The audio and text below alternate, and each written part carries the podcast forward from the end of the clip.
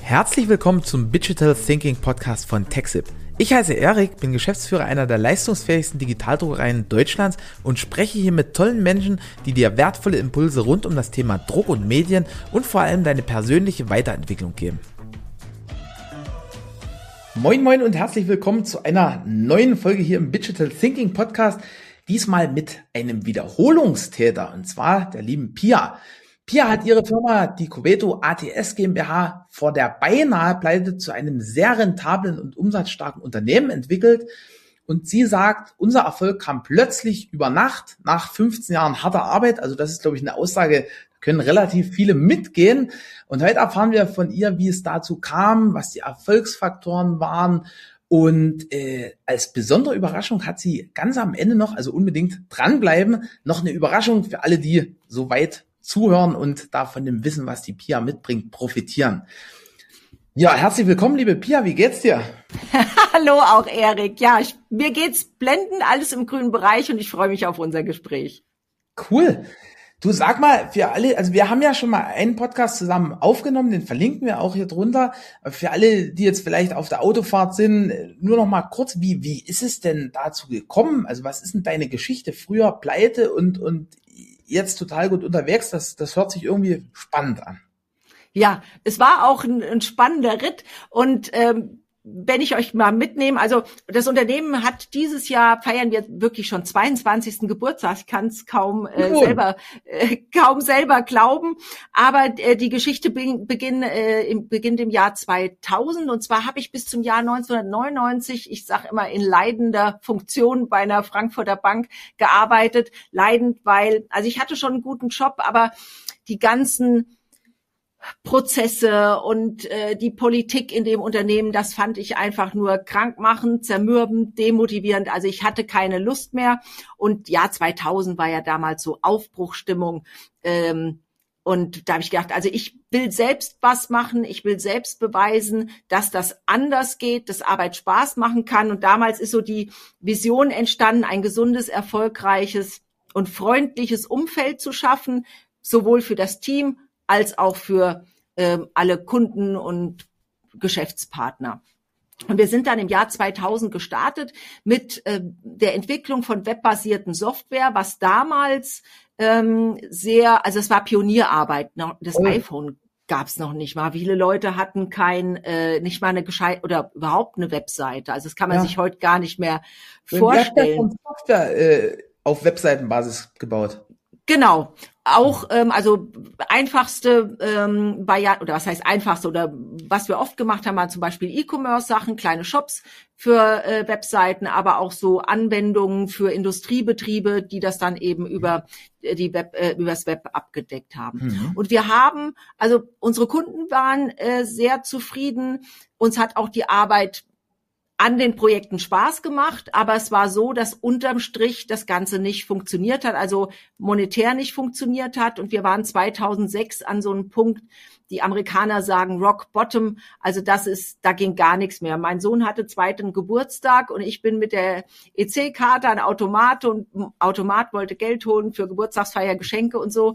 Und dann ist es echt ein mieses Gefühl, wenn kein Geld rauskommt und die Karte drin bleibt. Also dann, da, ja, das ist der Punkt, wo du sagst, okay, jetzt brauchen wir Hilfe, weil äh, das war wirklich so, Renova Blue, nichts geht mehr. Und dann ist natürlich auch schwierig, wenn du eh schon nichts auf der Naht hast, wen fragst du dann? Weil natürlich Unternehmensberater und so weiter, die kosten ja auch wieder. Also das ist wirklich so eine, so ein Teufelskreis. Teufelskreis, ne? Ja. Teufelskreis, ja. Und wir sind dann auf Wirtschaftssenioren, hießen die, aufmerksam äh, geworden.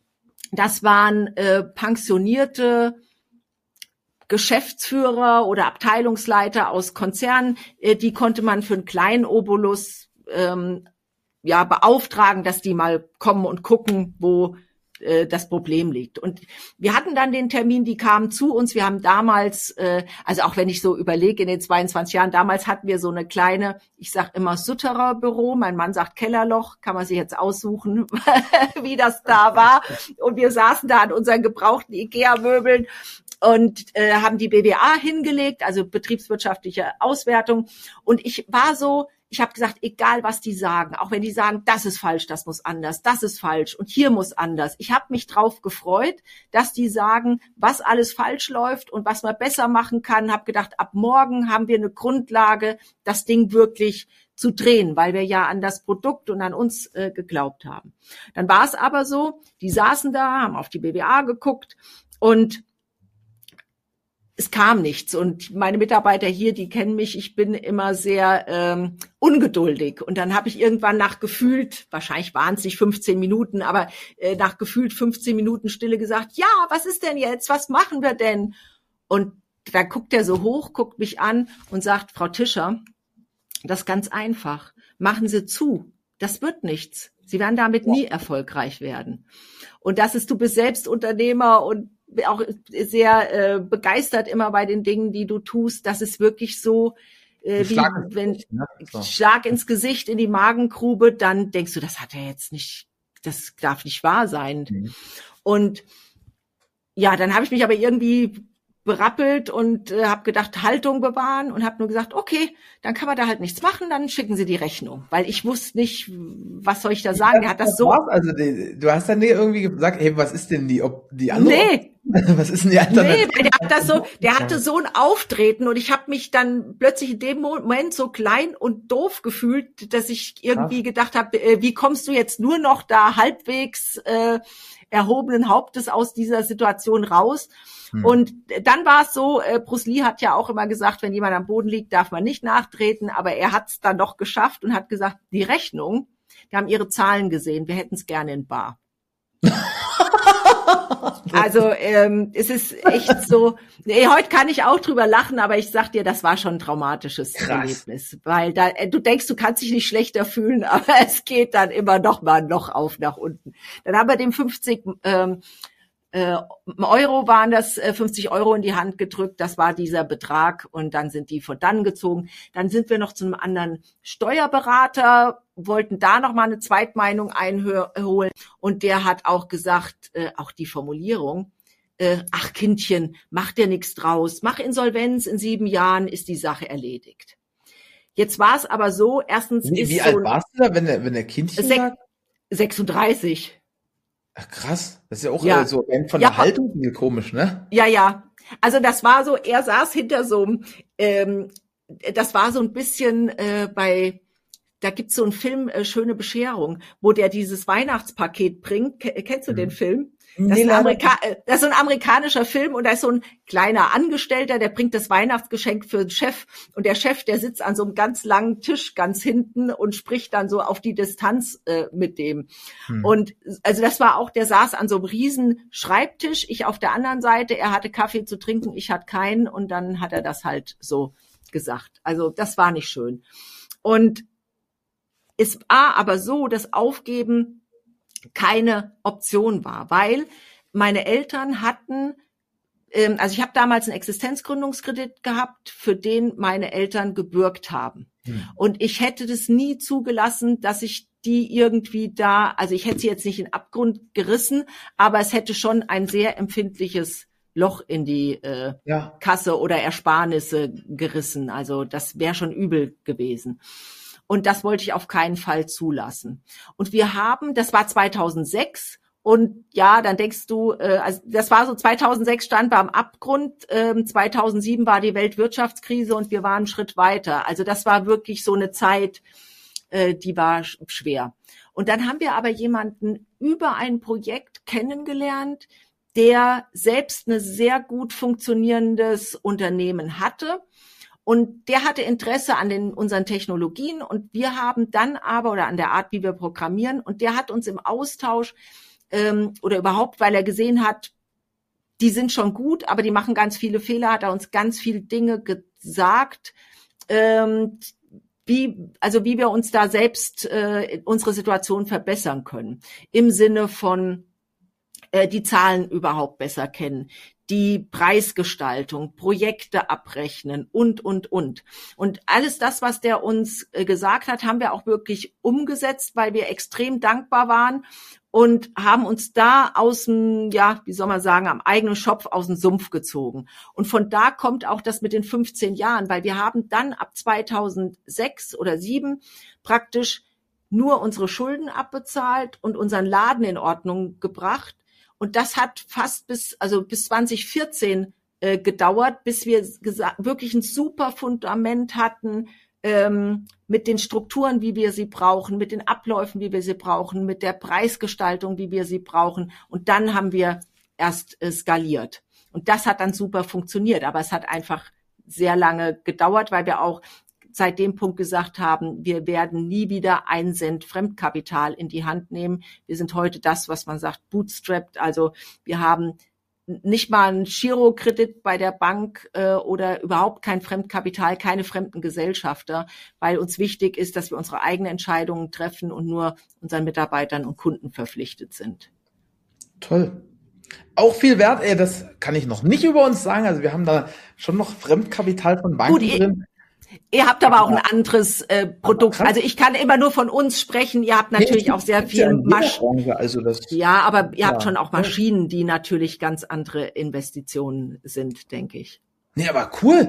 Ja. Also das heißt eigentlich durch, durch einen glücklichen Zufall jemanden kennengelernt und der hat euch dann sozusagen die Hand gereicht und ihr habt das dann alles eins zu eins emsig umgesetzt und Genau, also ums umsetzen war ganz wichtig, weil ich meine, du kannst ja viele Ratschläge von jemand erhalten, aber du musst es halt auch umsetzen. Und das haben wir immer gemacht und auch verstanden. Ich glaube, was der allergrößte Hebel war, ähm, also dass das, das Team einfach ausschlaggebend ist. Du brauchst Leute, die mit dir am gleichen Strang, Strang ziehen, ziehen, die deine Werte und Kultur teilen und mit denen du durch dick und dünn gehen kannst und die Spaß dran haben. Und da hat auch wirklich Später ist mir das wieder äh, bewusst geworden, dieses freundlich, erfolgreich, gesund, dass man eben guckt, ähm, Arbeit kann und soll Spaß machen, man soll gern an die Arbeit gehen und dann bewegen sich auch Dinge sehr viel einfacher und ähm, das ist ein ganz entscheidender Faktor für uns. Wie, wie stellst denn du das jetzt sicher? Also, wenn ich das jetzt so raushöre, hat der Team einen hohen, hohen Stellenwert bei dir? Ist auch logisch, ihr macht Recruiting. Ja. Also, wenn, wenn nicht ihr, wer dann? Ja. Äh, wie stellst du das sicher, dass, dass die alle auf Linie sind, dass die alle hm einer Vision folgen, dass sie alle irgendwo richtig ja. bei der Stange sind? Also wir sind jetzt 25 Mitarbeiter oder ein Team von 25 Personen und für jeden, den wir eingestellt haben, hatten wir, also wir brauchen pro, um eine Position zu besetzen, circa 60 Bewerbungen. Und von den 60 Bewerbungen nehmen wir einen ganz großen Teil in ein, wir haben ein Telefoninterview mit einem ganz festen Ablauf. Das ist jedes Telefoninterview ist gleich. Also ich habe schon mehrere tausend Telefoninterviews immer nach dem gleichen Schema, weil dann wirst du auch immer besser zu verstehen. Weil uns geht's ja nicht drum, äh, beim Recruiting-Prozess wie so eine Materialprüfung, kann der A, B, C, sondern wir gucken immer, passen wir zu dem äh, Bewerber und passt der Bewerber zu uns. Also das ist ja von beiden Seiten wichtig. Jeder Mensch ja. ist, so, ist gut, so wie er ist, aber muss immer gucken, würden wir gemeinsam glücklich werden. Also da ist der Recruiting, wir machen erstmal überhaupt eine ganz genaue Vorstellung, was suchen wir, wie soll der Mensch sein, brauchen wir eher jemand, der extrovertiert ist oder introvertiert, brauchen wir jemand, der eher an Aufgaben oder an Menschen orientiert ist. Ähm, also da gibt es eine ganze Latte von Dingen, die wir vorher gucken, wie ist unser Bewerberavatar. Das ist die Grundlage für die Stellenausschreibung. Die Menschen, die sich dann bewerben, geht ein Großteil ins Telefoninterview, weil wir nicht viel auf Unterlagen geben, weil wir suchen ja keine Leute, die Bewerbungen schreiben können, sondern die Marketing können, die ähm, ja. Support können und es geht nicht ums Bewerbung also schreiben. Also, Deswegen du kennst das bestimmt von Google, weil du kommst ja aus der Branche, aber die haben ja wohl festgestellt, dass der Lebenslauf so gut wie keine Korrelation mit mit dem anschließenden Ergebnis, die, die eine eingestellte Person in einem Unternehmen erreicht hat. Ja, ne? also ich, ich gebe dir mal ein Beispiel. Wir haben äh, eine Bewerbung bekommen von einem frisch fertig studierten Theologen aus Heidelberg. Und mhm. wir sitzen hier in Nitter, da, also Heidelberg sind äh, zwei Stunden Fahrt und äh, wir haben auch keinen Theologen, also keinen Pfarrer gesucht. Haben uns aber gedacht, wenn sich so jemand bewirbt und der hatte super Noten, der ist ja ein schlauer Kopf, der wird Hat sich was, was der hat sich ja. was bei gedacht. Dann haben wir mit ihm telefoniert und es hat sich dann rausgestellt, also ja, er hat das Theologiestudium Studium gemacht, sieht da aber nicht seine berufliche Zukunft und hatte ganz viel IT-Wissen, hat aber keine Scheine irgendwo offiziell abgeschlossen und dachte, das darf man dann, weil er sehr gewissenhaft ist, nicht in Lebenslauf schreiben, wenn man keinen Urkunde oder Zertifikat Alter. für sowas hat. Und er wollte sowieso von Heidelberg wegziehen und würde dann hier in die Nähe ziehen. Und das ist der Simon, der schmeißt unseren Support hier. Die Kunden lieben ihn. Und auch diese Kombination, also ich, ich sage mal, es hat, glaube ich, sonst keiner einen Seelsorger am äh, Support. Nicht, dass unsere Kunden das nötig hätten, aber er hat einfach eine tolle Art, mit Menschen umzugehen, ein wahnsinniges ähm, technisches Verständnis und äh, das ist die Idealbesetzung. Voll. Aber wenn man jetzt rein nach der nach dem Lebenslauf dann hätte der mit niemanden gesprochen, sondern sofort eine Absage bekommen nach klassischen äh, Kriterien. Und auf was hat er sich hm. beworben? Also habt ihr da permanent irgendwie so Quereinsteigerstellen ausgeschrieben? Ja, genau. Also wir arbeiten viel mit äh, Quereinsteiger. Äh, bei uns die Stellen intern war die Stelle Onboarding Coach. Das sind die Menschen, die neue Mitarbeiter, äh, neue Kunden mit der Software auf Flughöhe bringen, weil da muss, mhm. äh, es wird, die Menschen werden geschult, das System wird konfiguriert, die Prozesse implementiert, auf die Webseite eingebunden und so weiter. Dafür hat er sich beworben. Ähm, wir haben ihn dann aber im Support gesehen und er hat auch im Support angefangen. Das ist bei uns ganz oft so, dass Menschen sich auf eine andere Stelle beworben haben und äh, wir sie woanders sehen und das dann sogar noch besser Habt passt. ihr da ein Fachwort intern für diesen Ablauf? Wenn, wenn ihr jemanden von A nach B versetzt. Bei, bei uns heißt es nicht Umtopfung. Umtopfung, ah, das können wir übernehmen. Wir hatten noch keinen äh, Begriff dafür. Meine, das habe ich auch sehr oft, selbst in Bewerbungsgesprächen, ne, dass irgendwie, wenn man ja, ja. sagt, hey, ich bewerbe mich hier als Vertriebler und dann stellst du fest, hey, Moment, der, der, der ist überhaupt nicht gesprächig, der, der hat überhaupt keinen Bock, irgendwas äh, dem, dem Kunden nahe zu bringen. Angst vorm Telefon, schwupp, aber manchmal halt so wirklich krasse andere Fähigkeiten, ja. die er selber gar nicht sieht, ne? Ja, aber das ist ganz wichtig, was du sagst, Erik, weil ich glaube, ähm, wenn man das erkennt auch in einem Gespräch, dann hast du natürlich vielleicht für eine andere Stelle eine Besetzung, wo du sagst, Mensch, das ist doch das Puzzleteil, was wir da suchen und auch die Menschen anzusprechen. Und da haben gerade wir äh, kleineren, mittel, mittlere, mittelgroßen Unternehmen einfach auch die Chance, im Bewerbungsprozess zu sagen, hör mal, also als Vertriebler sehe ich dich überhaupt nicht. Aber mhm. wir haben noch eine Stelle in der Buchhaltung und du bist doch so zahlenaffin und hast da gezeigt, wie gewissenhaft und zuverlässig du bist. Wollen wir da mal reingucken? Mhm. Toll. Äh, ich habe jetzt schon mehrere Fragen hier wieder neue, die mir unter den Fingern brennen oder mir auf der Zunge liegen. Äh, du, du hast ja über die das Telefoninterview gesprochen. Das ist bei ja. uns und wahrscheinlich bei vielen Unternehmen ein ganz wichtiger Punkt, weil man will ja ungerne äh, mit jedem, jetzt blöd gesagt, vor Ort reden, weil manchmal geht's ja wirklich in die völlig falsche Richtung. Ne? Ja, ja. Was, was sind da deine, sagen wir mal, Top drei Fragen, wo du sagst, hey, damit äh, finden wir sehr, sehr viel raus oder damit äh, unterscheiden wir sehr, sehr gut und schnell Top oder Flop? Mhm. Genau. Also wir stellen immer genau die gleichen Fragen. Und die mhm. erste, also zuerst äh, muss man erstmal ähm, sich bedanken und das Okay einholen, dass das mit dem Telefoninterview in Ordnung ist. Und es ist auch wirklich wichtig, ähm, das möchte ich allen ans Herz legen, ein Telefoninterview zu machen. Warum? Ähm, Zoom-Meeting ist schon wieder so, jeder, okay, jetzt ziehe ich äh, das weiße Hemd an und ähm, frisiere mich nochmal und setze mich davor, dann bin ich schon einfach mehr so im Beobachtungsmodus als äh, Bewerber. Beim Telefoninterview ist es geschützter und du wirst bessere Ergebnisse bekommen. Weil vielleicht hast du schon mal im Stau gestanden und neben dir hat jemand in der Nase gebohrt. Warum? Ja. Weil er denkt, er sitzt ja in seinem Auto und niemand sieht ihn. Ja. Und so ein bisschen mit dem Telefon und es ist nicht gleich so diese Konfrontation, wie so ein Kennenlernen erstmal mit dem Telefon und auch gerade wenn es dann in die falsche Richtung abbiegt, behält auch jeder sein Gesicht. Wir in, ganz kurz, wir fragen immer und bei der ersten Frage ist schon ähm, gucken wir, wie ist die Motivation desjenigen, was sind die Gründe, warum er sich bewirbt, warum hast du dich denn gerade auf diese Stelle bei uns beworben? Da hörst du schon ganz viel. Entweder er, die Arbeitsagentur hat gesagt, ich soll mich bewerben. Ich, ich muss.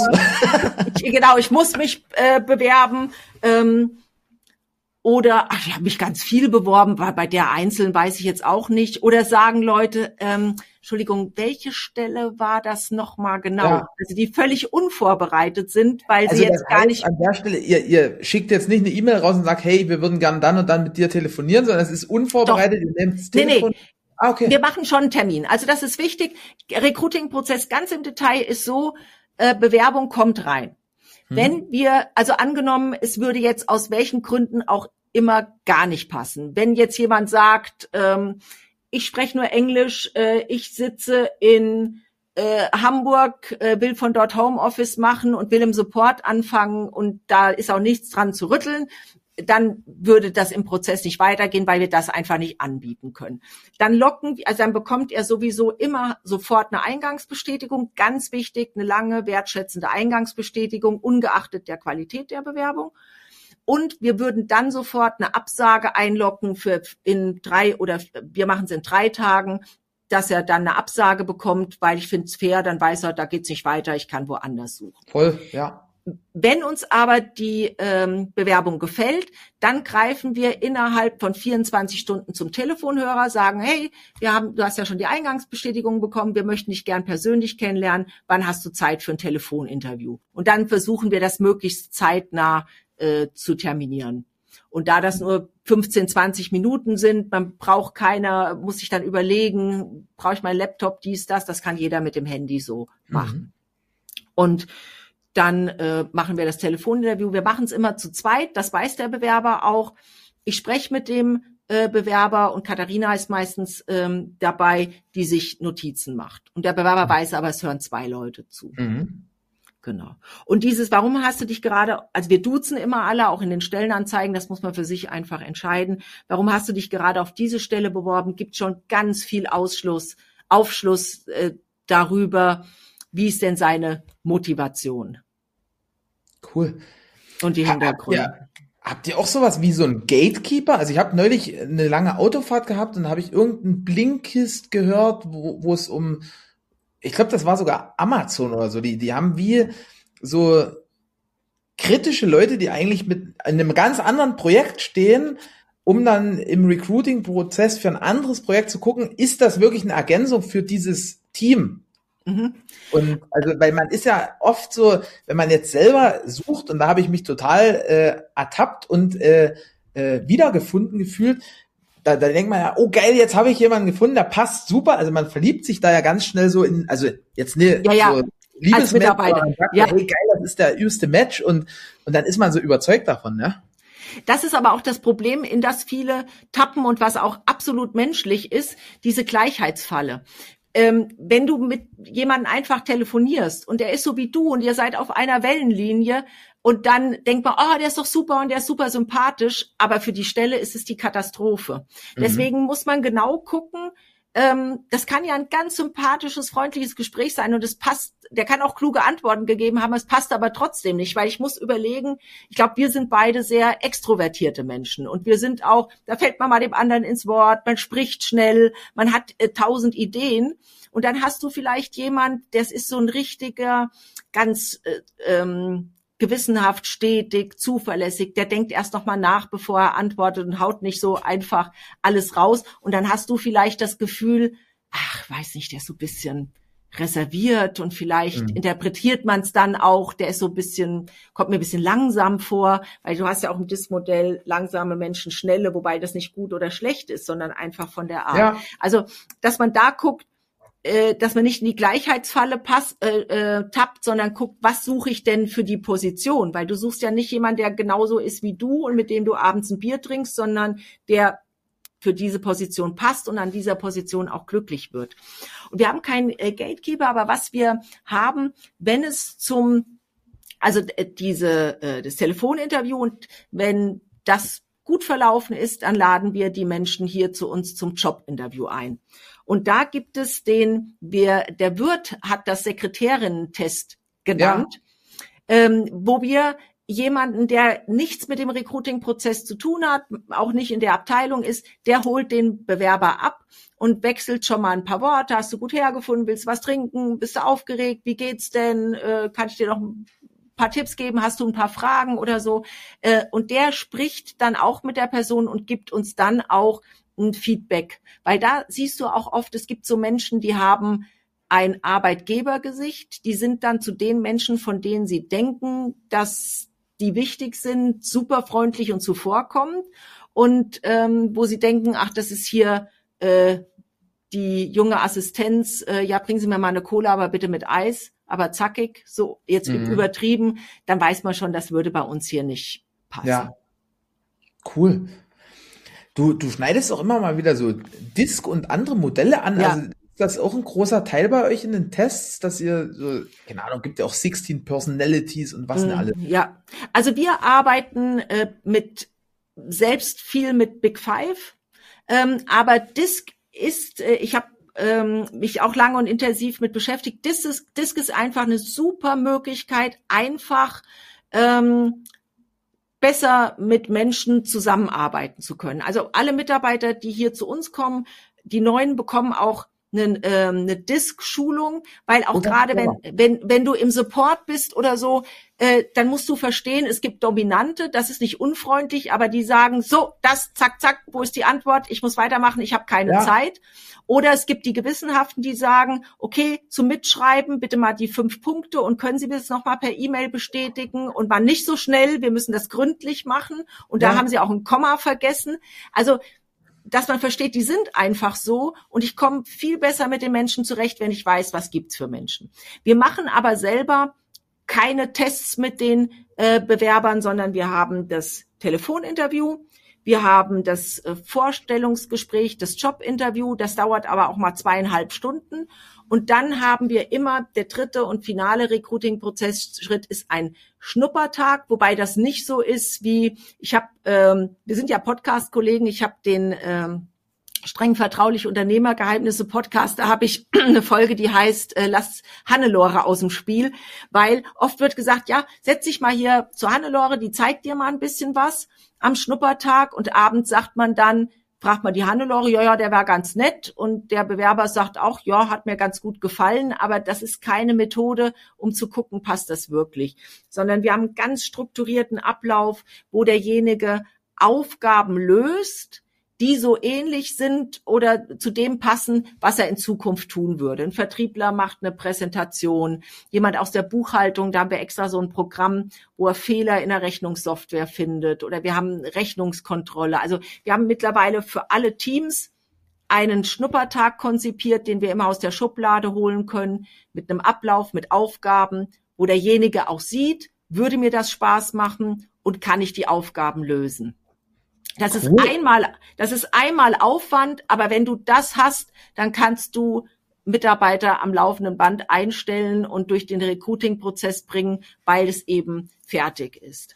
Das, das ist eine super Überleitung, weil äh, man hört ja ganz, ganz oft so dieses Thema Fachkräftemangel. Und ähm, ich glaube, ihr, wenn ich das jetzt so richtig raushöre, geht da ja auch einen anderen Ansatz. Also ihr sucht ja nicht die, die komplett fertigen, die tausendprozentig matchen, sondern ihr guckt ja nach, sagen wir, Werten, dass die, die Leute halt zu euch passen und irgendwie ein selbes Werteverständnis haben oder ein ähnliches, um dann durch ein strukturiertes Onboarding und, und äh, ja.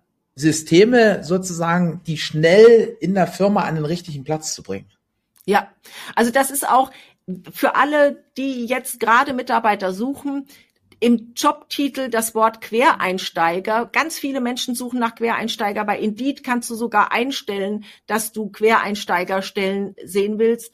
Und da gibt es so viele Beispiele. Wir hatten, äh, also wir haben hier die Alicia, die das Social Media hier äh, oder Marketing verantwortet, ist ursprünglich Fotografin. Der Simon ist äh, studierter Theologe. Wir haben im Vertrieb eine Grundschule, also die mal Grundschullehramt äh, studiert hat, äh, jemand. Also es gibt da ganz unterschiedliche Berufsbilder. Wir haben im Onboarding jemand, der äh, Elektronik, Elektroniker ist, also ganz unterschiedliche Berufe.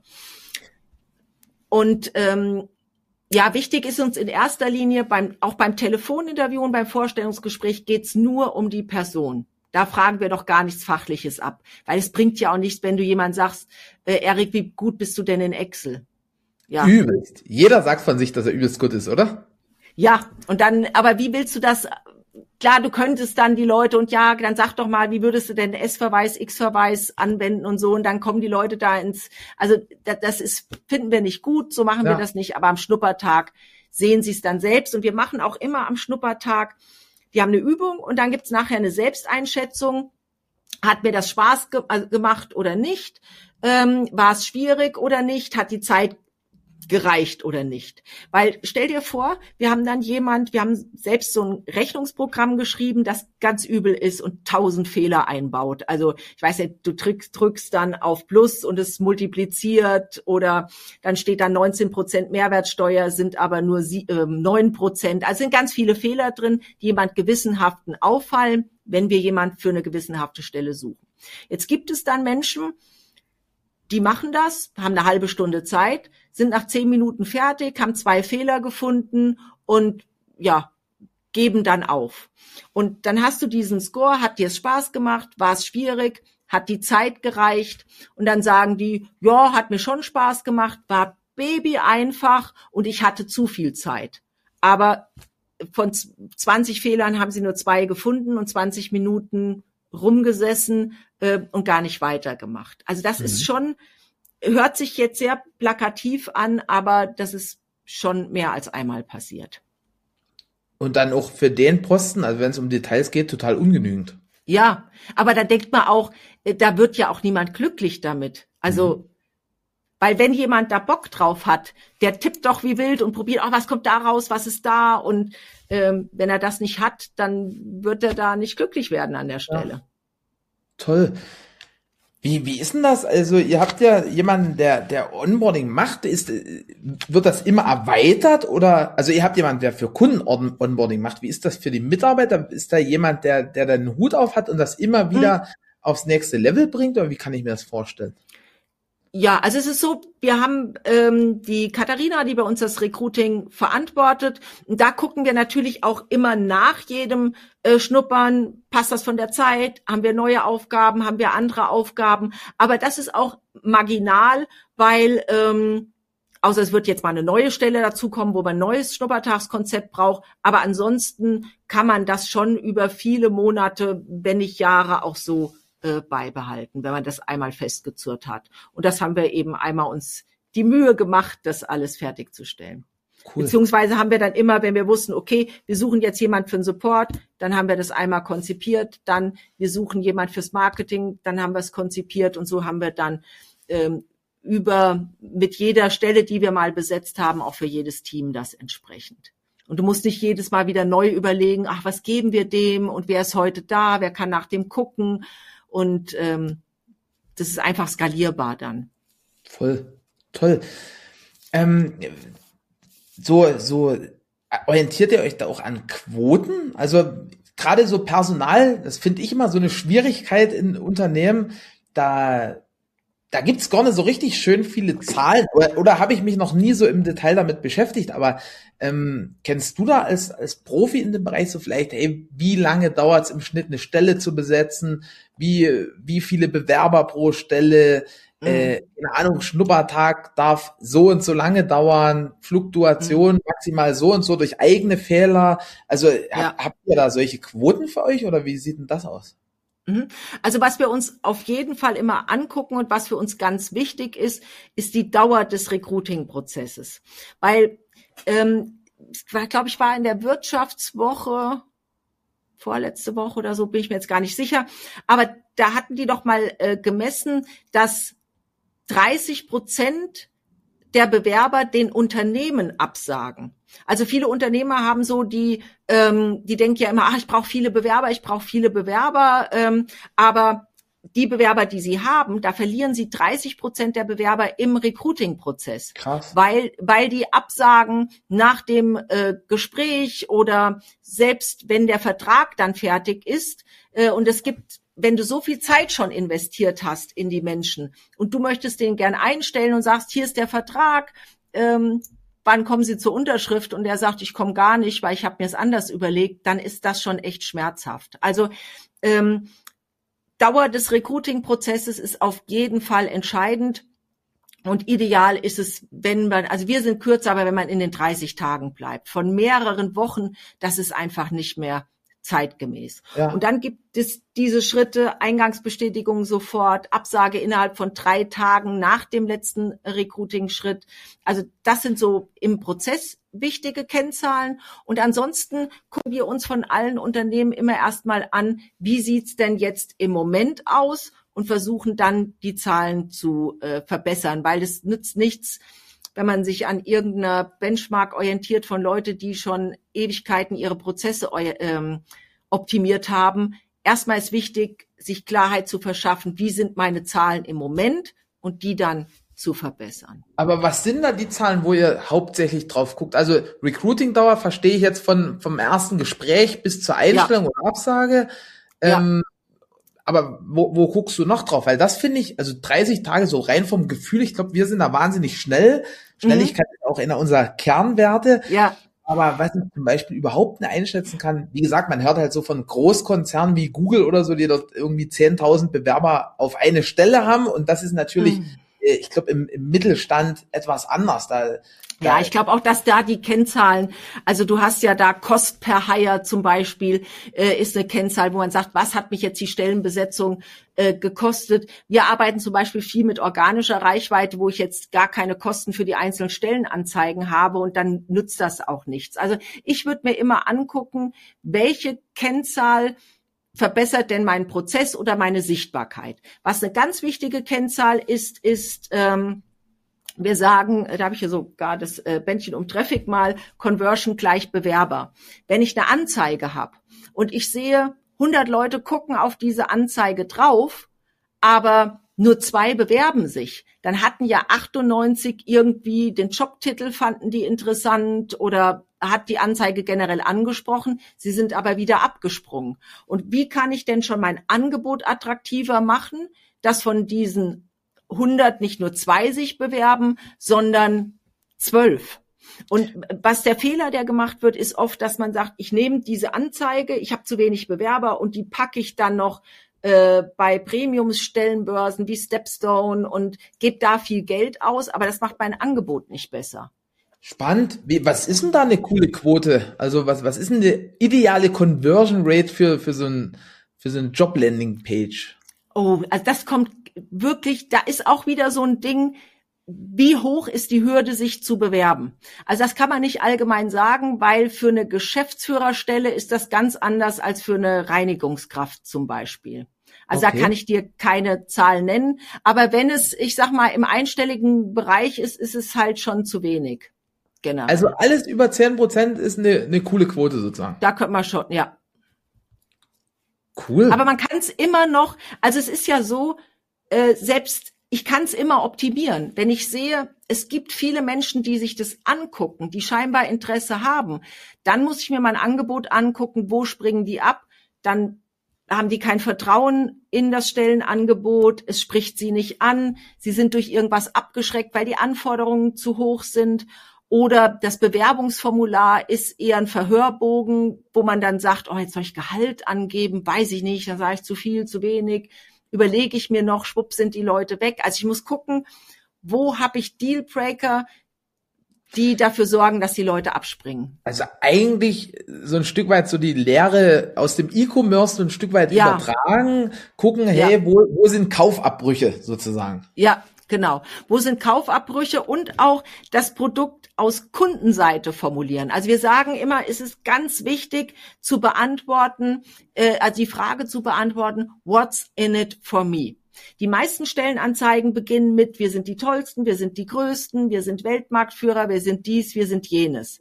Und ja. äh, wenn da steht, wir sind ein ähm, traditionelles Familienunternehmen mit 40 Jahren Erfahrung, dann kann man sagen, ja, herzlichen Glückwunsch, ist ja schön für euch, aber was habe ich von einem Familienunternehmen? Rennt dann äh, die Chefin den ganzen Tag durchs Büro und macht Mikromanagement, habe ich keine Lust drauf. Also die Assoziation, was ist der Nutzen für mich, ist da nicht gegeben. Unsere Stellenanzeigen beginnen zum Beispiel immer damit an dieser prominenten ersten Stelle. Unser Ziel ist es, ein gesundes, freundliches und erfolgreiches Umfeld für Mitarbeiter und Kunden zu schaffen. Und das ist auch, was wir dann oft im Anschreiben, im Telefoninterview, dass die Leute sagen, das hat mich angesprochen, weil das ist ja. etwas, das wünsche ich mir von meinem zukünftigen Arbeitsplatz. Einfach mal die Leute auch überraschen und aus deren Sicht formulieren und nicht, was bin ich so toll und was habe ich für Erwartungen, sondern was kannst du von uns erwarten. Mega.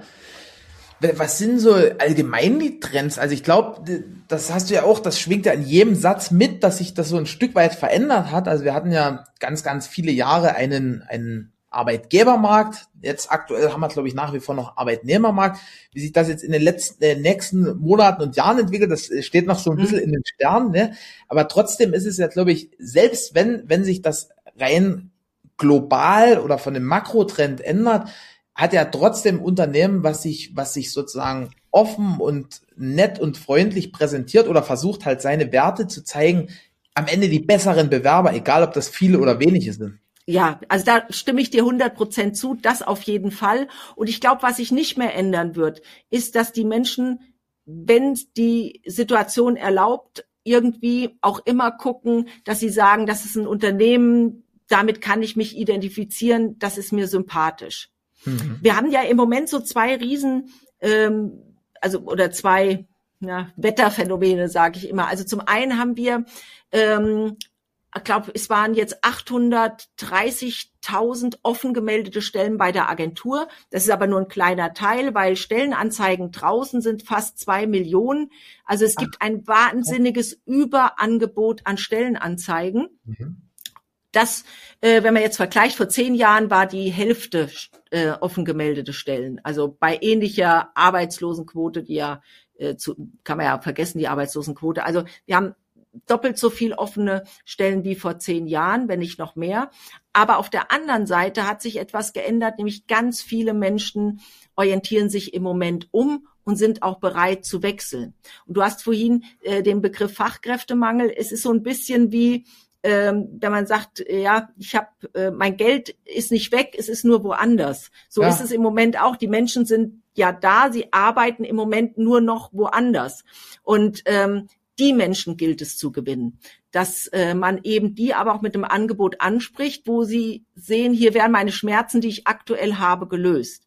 Wir haben für unsere Kunden. Also wenn ich das mal kurz zusammenfasse, ja, sozusagen äh, weg von der, der Rekrutierung von, von Pauschalarbeitslosen hin zu der Rekrutierung von Mitarbeitern, die eigentlich schon in Lohn und Brot sind. Und die innerlich gekündigt haben oder genau. auf dem Absprung sind. Weil wir haben aktuell äh, fast 70.000 Stellenanzeigen für unsere Kunden draußen. Und da sehen wir halt auch viele Dinge, wie zum Beispiel, dass montags früh die, der Zugriff auf die Stellenanzeigen am höchsten ist, weil die Menschen schon Sonntagabend, oh, jetzt äh, ist schon Wochenende schon wieder rum und Bauchkrummeln haben, Montag muss ich da wieder hin. Und wenn sie montags im Büro sind, auch die Krise kriegen und denken, noch immer noch hier in dem Laden, ich gucke mich mal nach was anderem um und suchen nach Stellenanzeigen. Und ja. das ist montags morgens am höchsten. Was, was hatten sich dann noch so verändert in den letzten Jahren? So als, als Trend mm, oder was? Also als, Trend, als, als Trend ist auf jeden Fall auch, äh, dass die, dass man es möglichst, also die Hürde, sich zu bewerben, muss ganz, ganz niedrig sein. Also ich kann nicht erwarten, dass ich dann ein Bewerbungsformular habe, wo ich äh, möglichster Eintrittstermin, Gehaltsvorstellung, ähm, am besten noch die Leute irgendwie den Lebenslauf da abtippen lasse, das geht gar nicht. Also ich muss es ganz einfach machen, dass die Möglichkeit besteht, sich zu bewerben. Wir verlangen auch kein Anschreiben. Wer eins mitschickt, ist gut. Ja. Aber dass das auch aus dem Impuls heraus, weil wenn die Leute wieder anfangen und denken, ah, da muss ich jetzt noch das und das, dann verlierst du die Bewerber. Also es muss ganz einfach sein. Ja. Und wo man auch klar unterscheiden muss, es gibt eine ganz, ganz wichtige Recruiting-Strategie, die muss jedes Unternehmen als erstes fahren. Das ist die Basis für jeden Erfolg, dass ich mein Produkt, den Arbeitsplatz, diese Landingpage gut und attraktiv, dass sich die auf der Webseite wiederfindet und ich die auch an Börsen ausspielen kann. Das ist immer die Basisstrategie. Ohne die geht's nicht, weil viele Menschen, die dich auch woanders sehen, auf die Webseite gucken und sich informieren. Da brauchst du ein attraktives Stellenangebot. Und auf der anderen Seite gibt's ja viel ähm, wo Leute in, bei Google oder bei Facebook angesprochen werden mit einem witzigen Bild. Hey, hast du sonntags keine Lust auf Montag, dann bewirb dich hier, bewirb dich hier und die dann einfach eine E-Mail eingeben. Die Menschen, die ich so rekrutiere, das ist kein klassischer Bewerber und das ist auch ein wichtiges Learning für Unternehmen, weil das ist wie, wenn ich ein ein Lead hab im, äh, im Sales, dann muss ich erst ja. mal gucken, ich muss den erst mal fürs Unternehmen äh, begeistern und animieren, sich zu bewerben. Also da, da muss man schon mal unterscheiden. Und generell geht's eben drum, nicht diese Materialprüfung, ich prüfe, ob der zu uns passt, sondern ich muss ab der Stellenanzeige, ab dem ersten Kontakt auch immer dafür sorgen, dass ich den Bewerber begeistere, ähm, um ihn für das Unternehmen, für mein Unternehmen zu gewinnen. Und das ist auch gerade für die Generationen, die jetzt äh, nachkommen, extrem wichtig also gerade den letzten Punkt, den unterschreibe ich zu 100 Prozent. Also wir machen ja in den letzten, oder wir, wir haben in den letzten Jahren ganz, ganz viel investiert im Bereich Social Media, im, im Bereich Marketing, Sichtbarkeit, Transparenz. Also wir zeigen uns da als Firma ja sehr, sehr offen, damit auch wirklich jeder Bewerber weiß, worauf er sich einlässt. Also es gibt wahrscheinlich etliche, die sagen, hey, das, das sind ja die, die absoluten Freaks, dort will ich nie hin. Und dann gibt es aber ja, genau aber, hm sagen, hey, krass, ich will unbedingt in, in diese Firma. Also wir haben stellenweise so Wartelisten für, für einige Abteilungen. Ähm, ja. Was kann man denn da noch besser machen, um, um sozusagen dem, dem Bewerber seine, seine Fragen, die er vielleicht noch nicht mal im Kopf hat, einfach so durch die Außenwirkung zu beantworten. Mhm. Also man kennt das ja aus dem Vertrieb, da heißt Einwand Vorwegnahme, das hast du sehr schön formuliert, also weil Leute denken, ach, wahrscheinlich ist das das so und so oder so und so. Äh, was wir zum Beispiel machen, weil wir ja auch gezielt Menschen ansprechen äh, wollen, die eben noch an ähm, im Arbeitsplatz sind, dass wir sagen, ähm, die Bewerbung wird absolut vertraulich behandelt. Wir organisieren das, dass das Vorstellungsgespräch oder das Kennenlernen am Abend oder am Wochenende ist. Und äh, also das sind schon so Dinge, wo ich Einwände vorwegnehme. Was könnte ihn denn davon abhalten, sich zu bewerben? Wir haben auch eine Passage in der Stellenanzeige, äh, das, da steht Überschrift ist, hä, passt doch gar nicht. Und da steht drunter, du fühlst dich so sinngemäß, die Stellenanzeige spricht dich generell an, du bist dir aber nicht sicher, ob das passt zu dem, mit dem, was du bisher gemacht hast, mach dir gar keine Gedanken, setz dich mit uns in Verbindung und wir finden das gemeinsam raus. Wir sind auch immer offen für Quereinsteiger und äh, sorgen immer für eine gute Einarbeitung. Also dieses, hä, passt doch gar nicht, das ist dieser Pattern Interrupt, sagt man im Marketing, wo jemand hängen bleibt und denkt, ach stimmt, ja, komm, dann, dann probiere ich es einfach mal. Und alle Einwände, die derjenige haben könnte, eben vorwegnehmen. Und da kann man ja auch sehr gut seine Vorteile kommunizieren, die man im Unternehmen hat. Dazu gehört auch zu polarisieren, weil es gibt Menschen, die wollen unbedingt im Homeoffice arbeiten und es gibt welche, die sagen, oh, einen ganzen Tag daheim, ich will auf jeden Fall einen Büroarbeitsplatz. Und ich muss gucken, wo und wie bin ich als Arbeitgeber positioniert. Und du hast das sehr schön gesagt, dass es welche gibt, die sagen, um Gottes Willen, was denn das für ein Verein? Und es gibt welche, ey, die ticken ja wie ich, das ist genau das, was ich suche, da bewerbe ich mich. Und dann ist es keine Seltenheit, wenn das gelingt, dass dann sogar Wartelisten entstehen. Cool. Was sind denn so ähm, aus deiner Sicht die häufigsten Fehler im, im Bereich Personal und Recruiting, also gerade auch neuen Mitarbeitern und bestehenden gegenüber, beziehungsweise anders formuliert, wie schaffe ich es denn auch ein ideales Arbeitsklima zu gewährleisten, wo sich wirklich dort alle drin wiederfinden können? Mhm. Es gibt ja so einen Spruch, der heißt, äh, kümmere dich um dein Team und dein Team kümmert sich ums Unternehmen. Also ich glaube, das Wichtigste ist wirklich immer das Team im Fokus zu sehen. Wir sagen auch bei uns, wir sind keine Familie, weil jeder hat seine eigene Familie, aber wir sind ein Team, wie ein, ein Sportteam, das gemeinsam, gemeinschaftlich äh, gemeinsam Tore schießt. Ja. Der Christian und ich, äh, Christian ist ja hier Mitgeschäftsführer für den Bereich Finanzen und Entwicklung. Ich bin für Marketing und Sales im Groben. Und wir haben das Team ein bisschen aufgeteilt, aber wir verstehen uns als Trainer am Spielfeldrand und kümmern uns darum, dass unser Team alle Ressourcen hat, die es braucht, dass es die Aufmerksamkeit hat, ähm, dass wir wissen, wie geht's denen, was brauchen sie noch, um besser spielen zu können. Und da gibt's ganz viele Instrumente. Ein Instrument ähm, ist zum Beispiel, wir machen ähm, One-on-Ones. One-on-Ones, das ist ein Konzept, wir, ich gehe jede, also alle 14 Tage mit jedem Mitarbeiter aus meinem Team 20 Minuten hier äh, durchs Grüne um Block und wir unterhalten uns einfach, wie geht's dir, was kann ich für dich tun, ähm, was sind für Herausforderungen, die dich im Moment vielleicht behindern, was möchtest du mehr tun von dem, was du jetzt tust. Einfach mal voller Fokus, nur das Teammitglied und ich und das alle 20, äh, alle äh, 14 Tage. Um, äh, du musst wissen, wie es deinen Mitarbeitern geht.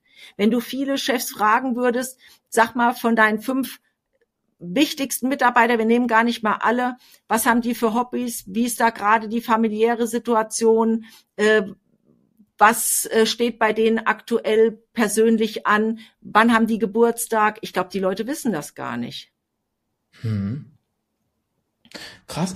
Also, was ich mir mal irgendwo geklaut habe, ich weiß nicht mehr wo, ich frage immer äh, in, in den Meetings mit den Führungskräften, hast du alles, was du brauchst?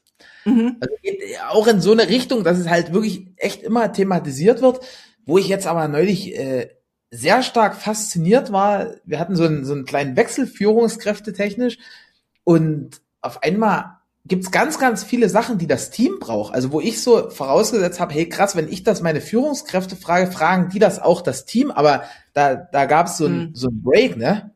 Ja, also dann, äh, wir arbeiten ja hierarchiefrei. Das heißt, wir haben keine Abteilungsleiter, Teamleiter oder so, sondern wir arbeiten, das nennt sich äh, Areas of Responsibility. Jeder hat seinen Verantwortungsbereich und es gibt den Christian und mich als Trainer, aber es gibt keine Führungsebenen.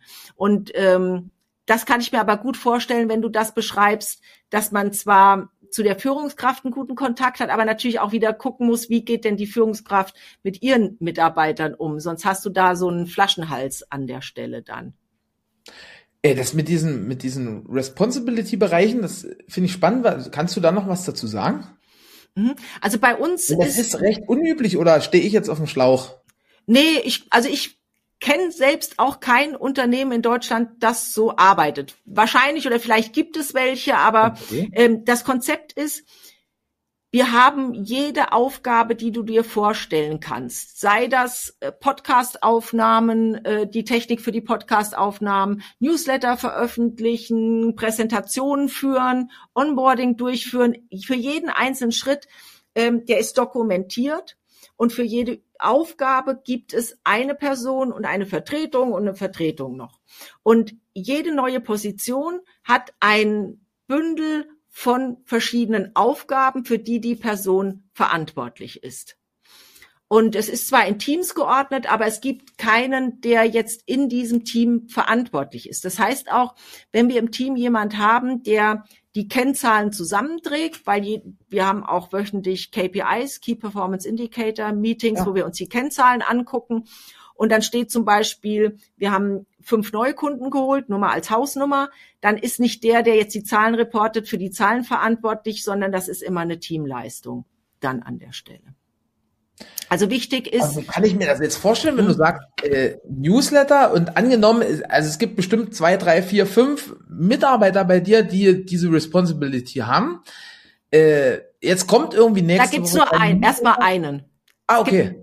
da gibt's immer dann einen, das ist dann ziemlich klein, also einer hat die Verantwortung für die Aufgaben. Es gibt vielleicht jemand, oder da ist es so, ich bin für den Inhalt verantwortlich, dass der Newsletter geschrieben ist aber Alicia ist verantwortlich dafür, dass der Newsletter zum richtigen Zeitpunkt im richtigen Format an die richtigen Leute verschickt wird. Weil Alicia die Technik macht. Genau. Perfekt. Ja. Aha. Cool. spannend. Was, was sind denn aus ist ein, Abend, ist ein abendfüllendes Thema. Also vielleicht denkt man im ersten Moment, hä, wie, wie soll das gehen?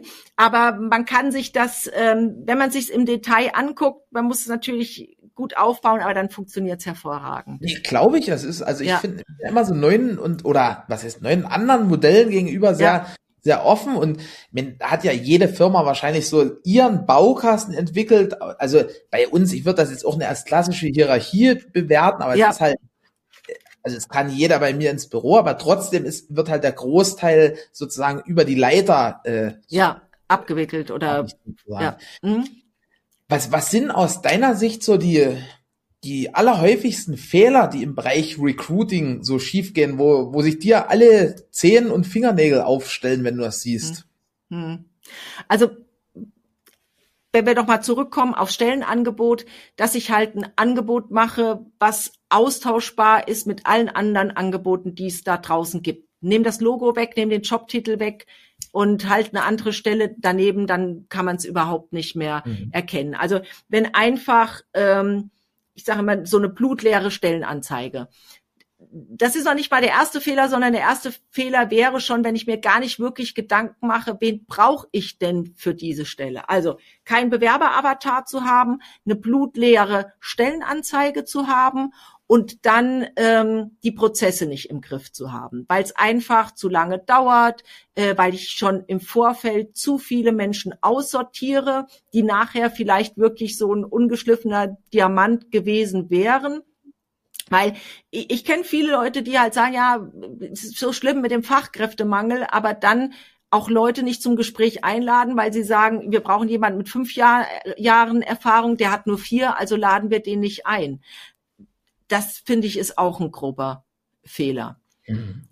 Und dann eben im Bewerbungsprozess, damit auch keine Bewerber verloren gehen, die Menschen begeistern, dass die auch wirklich an deinem Unternehmen Interesse haben und ich die nicht im Bewerbungsprozess verliere und sie sich nachher für jemand anders entscheiden, weil gerade hm, je besser ein Bewerber ist, umso mehr Eisen hat er wahrscheinlich auch im Feuer. Wir sagen immer, Bewerber haben ein MHD, ein Mindesthaltbarkeitsdatum. Also ich kann die nicht ewig liegen lassen, dann ist er weg. Ja, toll.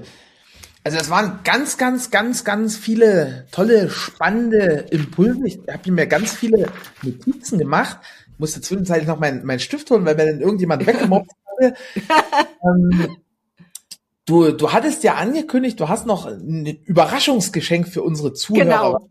Können wir ja. denn denen mal jetzt mitteilen? Weil ich schon dachte, wenn wir zwei uns wieder austauschen äh, und würden in die Tiefe gehen, da würden wir um 23 Uhr wahrscheinlich noch äh, aufnehmen. Also jetzt ist es 4 Uhr, aber da kann man ja endlos drüber reden und ähm, sich austauschen. Ich habe ähm, ein äh, Workbook haben wir gemacht. Ähm, der Ein-Minuten-Recruiter 60 Impulse zur Mitarbeitergewinnung. Das ist wirklich ein DIN A4, ein physisches äh, Workbook, fast 500 Gramm schwer. Da sind wir haben ja jetzt schon viele äh, Recruiting-Impulse rausgehauen. Da sind insgesamt 60 solcher Impulse drin. Dann immer mit der Möglichkeit, sich selbst ähm, zu überlegen, wie will ich das bei mir umsetzen und noch so ein kleines Erfolgsjournal. Wofür bin ich heute dankbar? Was hat gut geklappt im Bereich Recruiting, Mitarbeiterführung? Einfach ein Instrument, um sich mal 60 Tage lang mit dem Fokus Recruiting zu beschäftigen. Und, und das glaube, hauen wir auch. Gut investierte 60 Tage, ne? Also. Genau. Und apropos Investition, also dass wir verschenken das wirklich hier 100 Prozent äh, gratis. Ähm, es ist ein physisches Buch. Wir schicken es äh, zu euch nach Hause und es kostet auch Porto übernehmen wir und Buch ist auch ein Geschenk. Also nicht irgendwie Versandkosten pauschal ist es wirklich 100 Prozent gratis, aber garantiert nicht umsonst, wenn man die Tipps äh, umsetzt, die drin sind. Toll. Jetzt, jetzt haben wir zwar über deine Historie und alles gesprochen, aber ich glaube, du hast noch gar nicht, für die, die den ersten Podcast noch nicht gehört haben, ja. äh, noch nicht gesagt, was ihr eigentlich als, als Coveto jetzt mittlerweile macht. Und ich habe da Stimmt. noch eine spannende Frage. Ähm, also es geht um eine Recruiting-Plattform. Und also meine Frage, wenn ihr so ein cooles Onboarding für eure Mitarbeiter habt, habt ihr das dann auch für, für die Kunden, dass man da so, also das Ganze, was du erzählst, das, es gibt ja viele, die haben sich mit den Themen noch nie beschäftigt. Ist das mhm. da eine Plattform, ja. wo ich als Kunde das alles lerne, oder? Ja, also ich glaube, das ist das Besondere. Wir haben einmal eine Recruiting-Lösung, eine Software, die diesen gesamten Prozess abdeckt von Stellenanzeigenmarketing über den Recruiting-Prozess und Abstimmung mit Fachabteilungen, also alles von Bewerbung, aus, äh, Stellenausschreibung, Bewerberkommunikation bis hin zur Einstellung, Absage, Aufnahme in Pool. Das deckt die äh, Software alles datenschutzkonform ab und hilft eben auch dabei, die Prozesse kurz und datenschutzkonform zu halten. Ähm, wir haben aber nicht nur die Software, weil das genauso ist wie äh, wenn du dir heute, weiß ich nicht, Datev kaufst, kannst du trotzdem dann keine Buchungssätze mitmachen. Also wir vermitteln auch ganz viel Wissen an unsere Kunden da kann man äh, zum Beispiel ein VIP-Onboarding buchen und dann lassen wir hier, gewähren wir alle Einblicke in unsere Systeme zum Nachmachen. Wir haben ähm, ein Inner Circle nennt sich das. Das sind Kunden, die treffen wir, so eine Art Mastermind, äh, viermal im Jahr. Mit denen tauschen wir uns ähm, intensiv aus. Also da kann jeder Kunde gucken, wie, wie intensiv er da einsteigen oder das nutzen möchte. Toll. Ja, Pia, dann vielen, vielen Dank für deine Zeit und deine Impulse. Hm, wir handhaben das nach wie vor so im Digital Thinking Podcast, dass, dass du sozusagen das Schlusswort übernehmen kannst.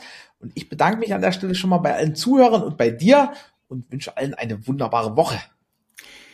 Vielen Dank, fand's äh, richtig toll den Austausch und ich wünsche allen maximalen Erfolg auf allen Ebenen und besonders im Recruiting. Vielen Dank für deine Zeit. Ich hoffe, du konntest viele spannende Impulse für dich mitnehmen. Check gern nochmal die Shownotes, um Zugang zu allen wichtigen Links zu erhalten. Und dann freue ich mich, dich beim nächsten Podcast hier wieder zu treffen. Fühl dich gedruckt und wir hören uns.